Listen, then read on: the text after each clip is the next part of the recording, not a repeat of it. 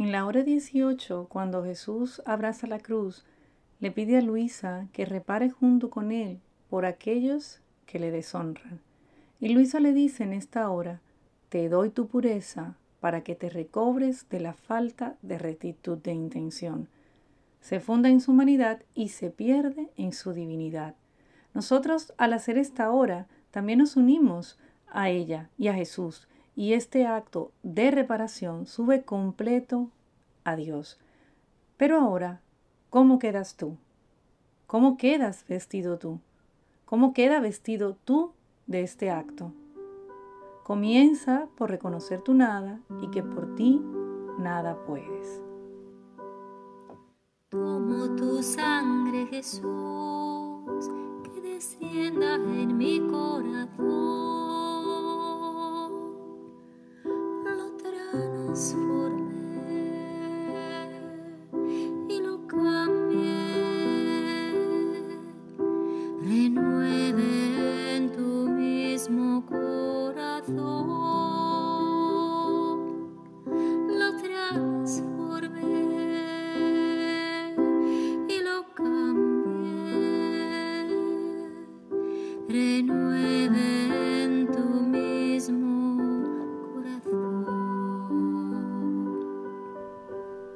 Te rogamos Jesús que tu pasión esté siempre en nuestra mente, en nuestro corazón, en nuestras miradas, en nuestros pasos y en nuestras penas, a fin de que a donde quiera que nos dirijamos estés siempre presente. Danos la gracia de que no olvidemos jamás lo que tú sufriste y padeciste, que tu pasión sea un imán que atraiga todo nuestro ser a ti para que nunca me aleje de ti.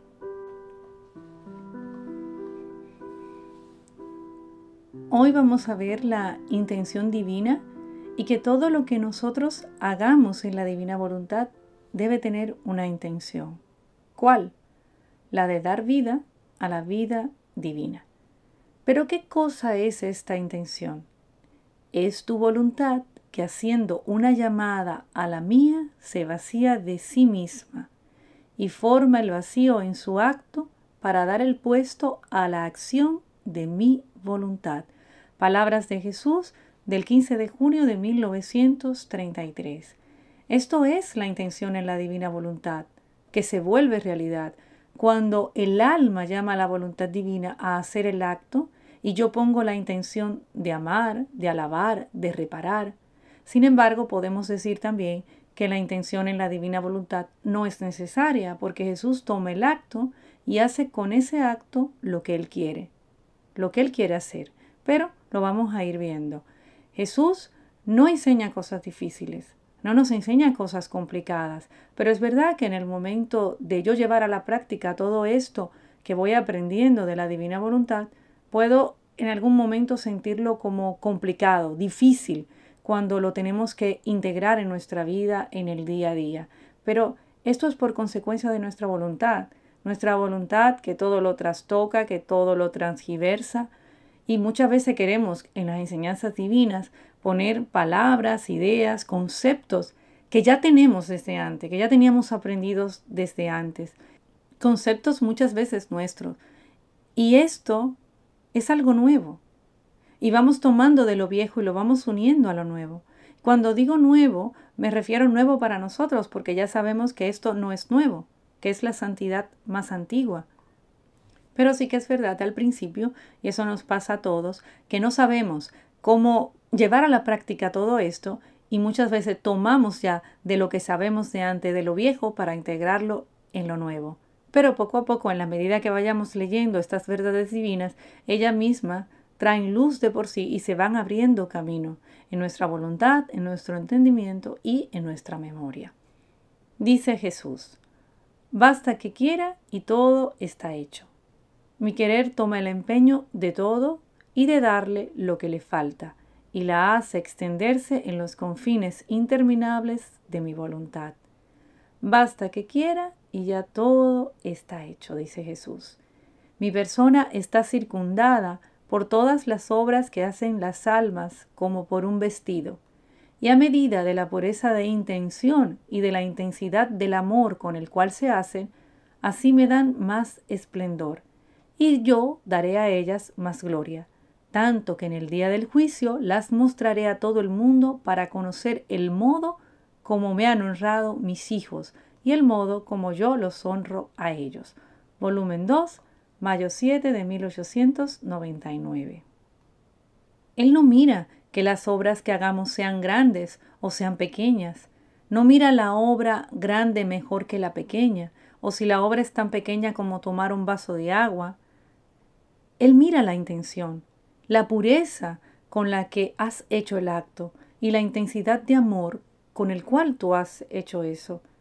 Para tener esa pureza en nuestro corazón, esa intensidad de amor a Jesús, mientras más simples y sencillos seamos, mejor, porque las almas simples son del agrado de Dios. Ser almas simples, desapegadas, desnudas, va a ir acercándonos cada vez más y más a Dios. Estaba haciendo la adoración a las llagas de Jesús bendito. Estas son palabras de Luisa. Y por último, he recitado el credo con la intención de entrar en la inmensidad del querer divino, donde están todos los actos de las criaturas, pasadas, presentes y futuras, y lo mismo que la criatura debería hacer y que por descuido o maldad no ha hecho. Luisa dice que estaba haciendo la adoración a las llagas de Jesús, termina con el credo, pero pone en el credo la intención de que mientras lo va haciendo, ella vaya entrando en el querer divino. Estaba haciendo la adoración a las llagas de Jesús bendito y por último he recitado el credo con la intención de entrar en la inmensidad del querer divino, donde están todos los actos de las criaturas, pasadas, presentes y futuras, y lo mismo que la criatura debería ser y que por descuido o maldad no ha hecho. Pues esto mismo puedo hacer con las horas de la pasión, poner la intención de hacerla por los agonizantes, por la paz del mundo, por las almas del purgatorio, pero también la puedo hacer por alguien en específico. Pero en esa persona están representadas todas, porque en la divina voluntad ya sabemos que no existen las particularidades. Luisa nos cuenta en el volumen 11 que estaba fundiéndose en la voluntad de Dios y que en ese momento le vino el pensamiento de encomendar varias personas, pero Jesús le dijo que la particularización va ya de por sí, a pesar de que no se ponga la intención. Si yo voy a meditar las horas de la pasión y me gustaría aplicar esos méritos divinos eh, por mi hermano, por mi madre que no es creyente o por alguien que ya falleció, pero dice Jesús que la gracia que pueden recibir es como luz del sol que se da a todos, a todos. Esto no quiere decir que, que si yo siento esa necesidad de tomar la sangre de Jesús y de llevarla a mi madre, a mi hermano, a, a este conocido que falleció, no lo haga, esto no quiere decir eso, solo que Jesús quiere que yo sepa que esto se da para todos, porque lo que más influye es la disposición del alma, la disposición de las almas de recibir estas gracias, estos efectos de la hora de la pasión que yo esté meditando. Si te fundes en Jesús y entras en ese querer divino, lo único que tienes que hacer es, si quieres, poner la intención de amar a Dios en esa hora. Lo haces y es como si te acercaras a la fuente del amor y la agitaras. Si tu deseo es reparar para conseguir el perdón de los pecadores, pones esa intención y agitas la fuente de la reparación. Y esta inunda a todos. Voy a leer estas palabras de Jesús del 14 de agosto de 1924. Hija mía, ¿quieres girar siempre en mi querer? con qué ganas y con qué amor quiero que gires siempre en mi querer. Tu alma será la rueda, mi voluntad te dará la cuerda para hacerte girar velozmente sin detenerte jamás. Tu intención será el punto de partida de a dónde quieres ir. Escuchen bien, tu intención será el punto de partida. ¿Qué camino quieres tomar? ¿Si al pasado o bien en el presente? o quieres deleitarte en los caminos futuros, a tu libre elección. Siempre me serás amada y me darás sumo deleite cualquier punto de partida que tomes. agosto 14 de 1924. Esto es volumen 17. Yo pongo la intención. Mi intención es el punto de partida.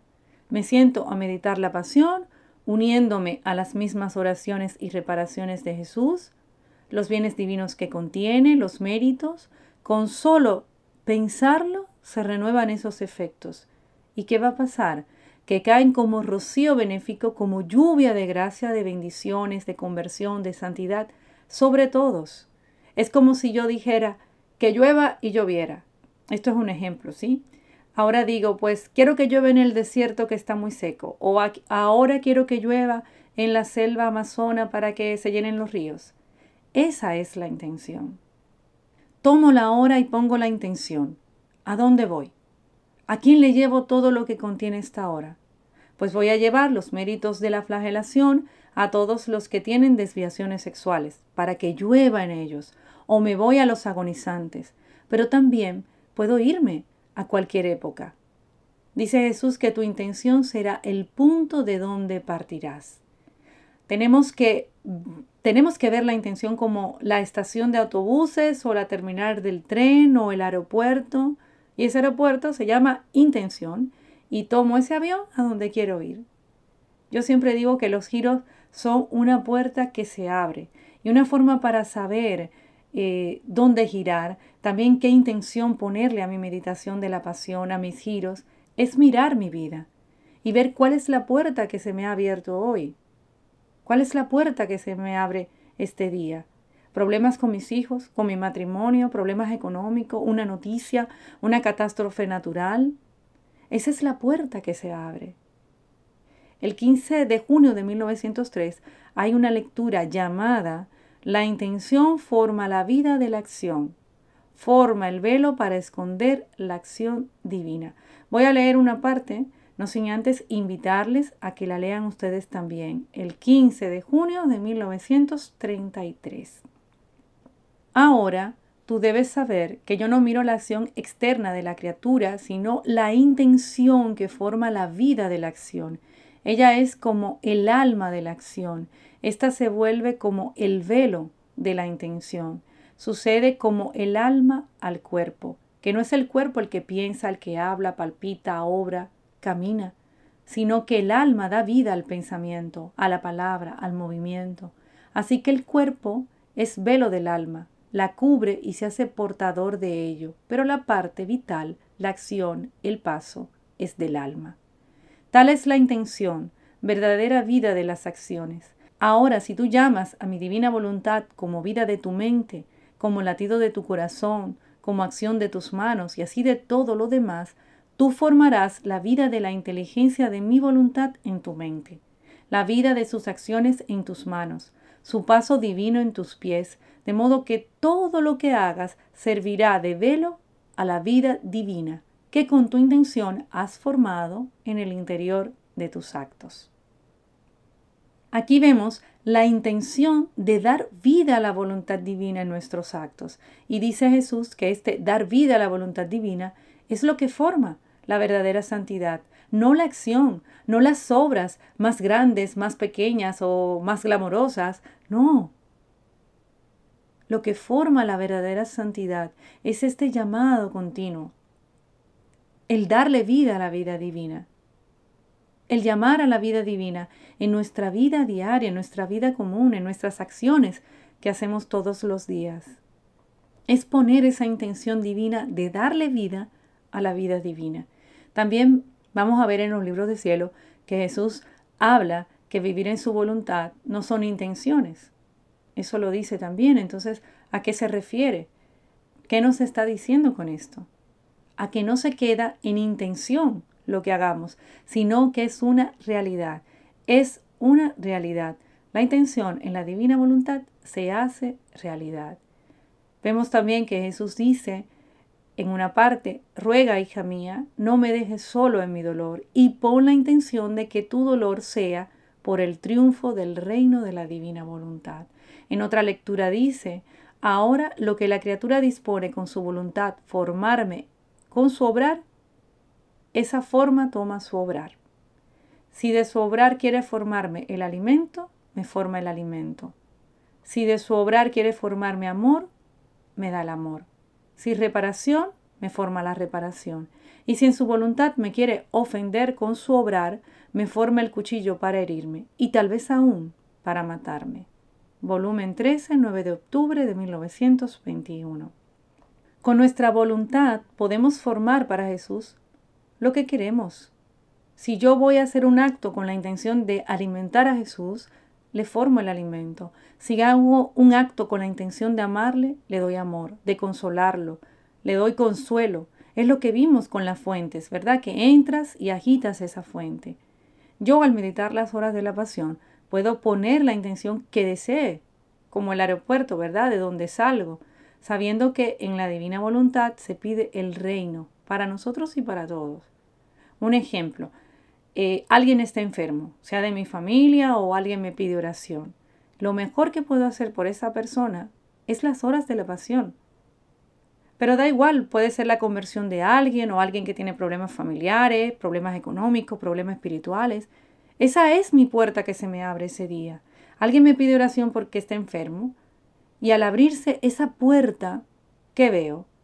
Veo a todas las personas que están enfermas, no solo de mi país, no solo de mi generación actual, sino del mundo entero, todos los enfermos del mundo, pero más todavía, en esa puerta que se ha abierto, veo los enfermos de todos los tiempos, tanto del pasado como del futuro. Y entre esos enfermos no solo está la persona que me ha pedido oración, sino también que puedo estar yo, o mi hijo en un futuro, un ser querido mío, un familiar que aún no ha nacido porque son los enfermos de todos los tiempos. Bien, pues ahora hago la pasión. Puede ser cuando Jesús está en medio de los soldados. Pongo la intención, ¿verdad?, de tomar los méritos divinos de esta hora, su paciencia divina, su fortaleza divina en el sufrimiento, para llevarla a esta alma por la que estoy orando y a todas que como ella están padeciendo por la enfermedad, por la falta de salud del cuerpo y le pongo esa intención de llevarle esos bienes divinos. O también puede ser que haga la hora con la intención de amar a Jesús. Lo que yo quiero lo formo con mi voluntad, lo que yo quiera. Puedo hacer la hora también por las catástrofes naturales con la intención de aplacar a la justicia divina y que sirva como reparación, como si todos los que están sufriendo a causa de estas consecuencias naturales meditaran la pasión. Y luego ya en esta hora puedo tomar y llevar los bienes divinos que contienen, las divisas de Jesús, porque todo, todo está en su pasión. No podemos olvidarlo.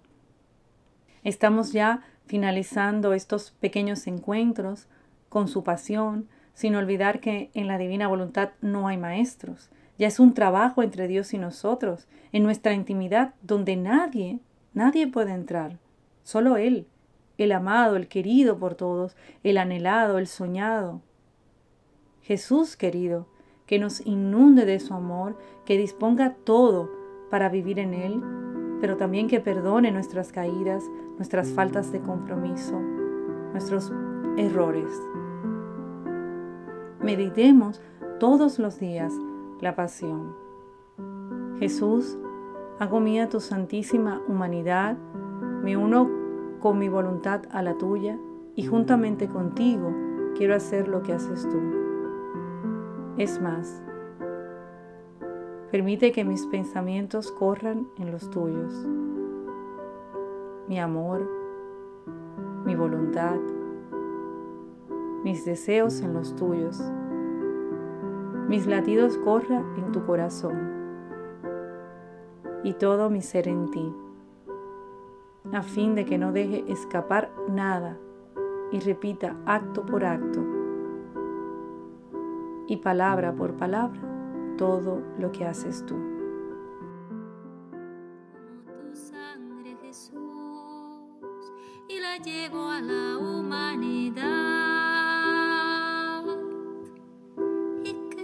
Como